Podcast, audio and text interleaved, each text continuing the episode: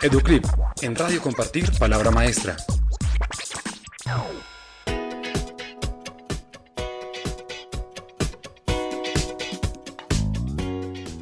Hola, soy Javier Pombo, director de Innovación Educativa de la Fundación Compartir, y hoy en Notas de Pombo Radio eh, nos encontramos con el rector Jorge Humberto Sánchez Franco, quien nos va a contar acerca de un reconocimiento que recibió de Reduca. Jorge Humberto, bienvenido. Muchísimas gracias. Eh, se trata de un reconocimiento a la innovación educativa, encuentros dialógicos para la prevención y resolución de conflictos.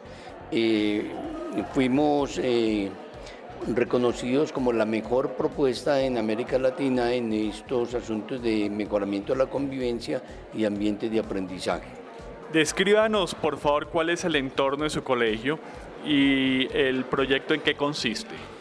Bueno, nosotros iniciamos en el 2014 a finales, eh, teníamos unas situaciones eh, de violencia eh, bastante representativas, mm, violencias físicas, violencias verbales, violencias de todo tipo nuestra institución está ubicada en un barrio, el límite de la parte urbana, donde se inicia la parte rural del municipio de Itagüí, en lo muy mal llamado Fronteras Invisibles, un sector manejado por el microtráfico, donde la ley del mar fuerte es el que impera, eh, también con unas desigualdades sociales aterradoras, familias eh, caracterizadas por el desplazamiento y la falta de oportunidades.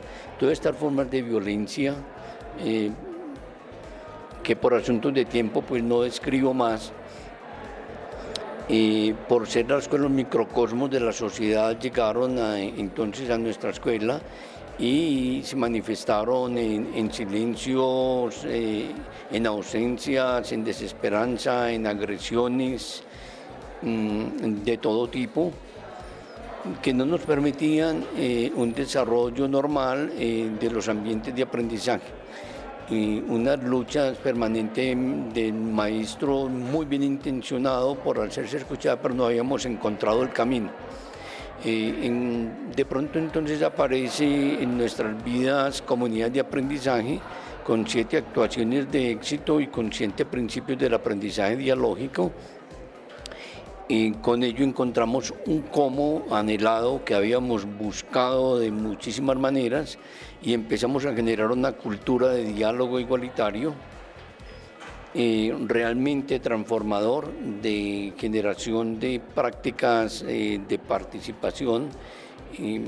por ejemplo, eh, para tratar como de graficar un poco la situación, los padres de familia que eran unos ausentes en la institución se fueron convirtiendo en voluntarios y ahora tenemos más o menos 300 madres de familia que entran a nuestras aulas y se sientan con los estudiantes. Mm, tenemos encuentros eh, de mm, lectura, eh, una actuación educativa que se llama encuentros en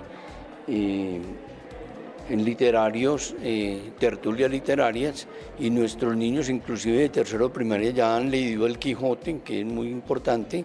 Entonces, con clásicos de la literatura universal desde primero de primaria hasta once, hacemos un ejercicio no solamente de un encanto por la lectura, sino de un respeto por la palabra y el criterio del otro. Así vamos generando esa cultura pero eh, fundamentalmente también tenemos unos encuentros cada ocho días de prevención y resolución del conflicto donde nuestros estudiantes construyen la norma, eh, reconocen sus comportamientos grupales y personales eh, ante los grupos.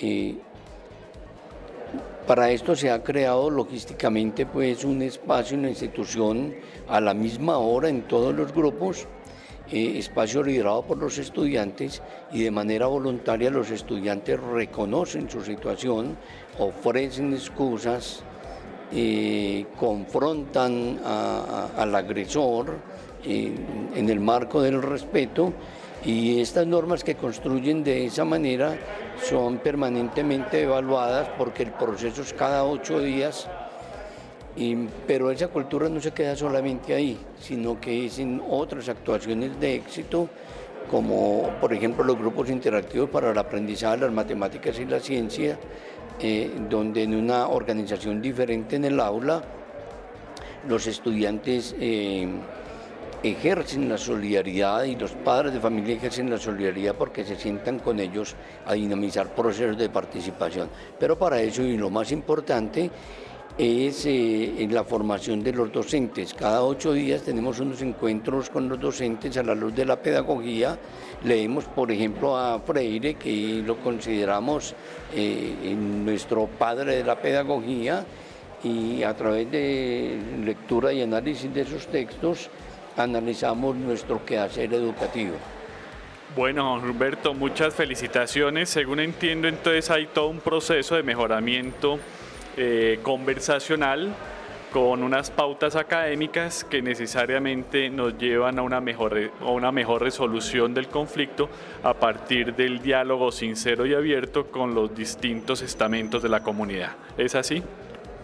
no solamente hemos mejorado generando esa cultura de la convivencia, mm, que a través de ella ah, derrotamos, por ejemplo, la droga en la institución y, las agresiones físicas, eh, y hemos convertido el conflicto que no desaparece, lo hemos convertido en una oportunidad de formación eh, no solamente en lo convivencial, sino que en lo académico hemos progresado muchísimo.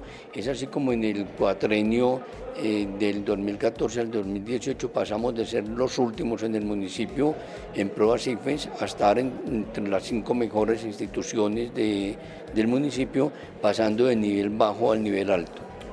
Que ya para terminar, ¿qué le diría usted a los rectores del país? Em, pues lo primero que tiene que hacer cualquier rector es, eh, con todo el respeto, bajarse del pedestal donde está, eh, iniciar un proceso de desaprender y em, generar la participación. Em, he encontrado con mi práctica que cuando la autoridad se divide, se distribuye, la autoridad se incrementa y entonces eh, el compromiso es un producto de la participación y es, eh, eh, la participación es transformadora. El rector cuando está en su ejercicio tradicional solo sufre lo que yo llamo la soledad del directivo docente. Bueno, muchas gracias y muchas felicitaciones por este reconocimiento y por estas palabras que le dirige a Radio Compartir. Bueno, muchas gracias a usted. Y, finalizo diciendo que este es un logro de toda la comunidad educativa, no es del rector, porque es un proceso eminentemente democrático, realmente democrático, con, mediante el cual estamos construyendo la paz y hemos transformado no solamente el colegio, sino también el barrio y las relaciones eh, madre-hijo en las familias que tenemos en nuestra institución. Educlip, en Radio Compartir, Palabra Maestra.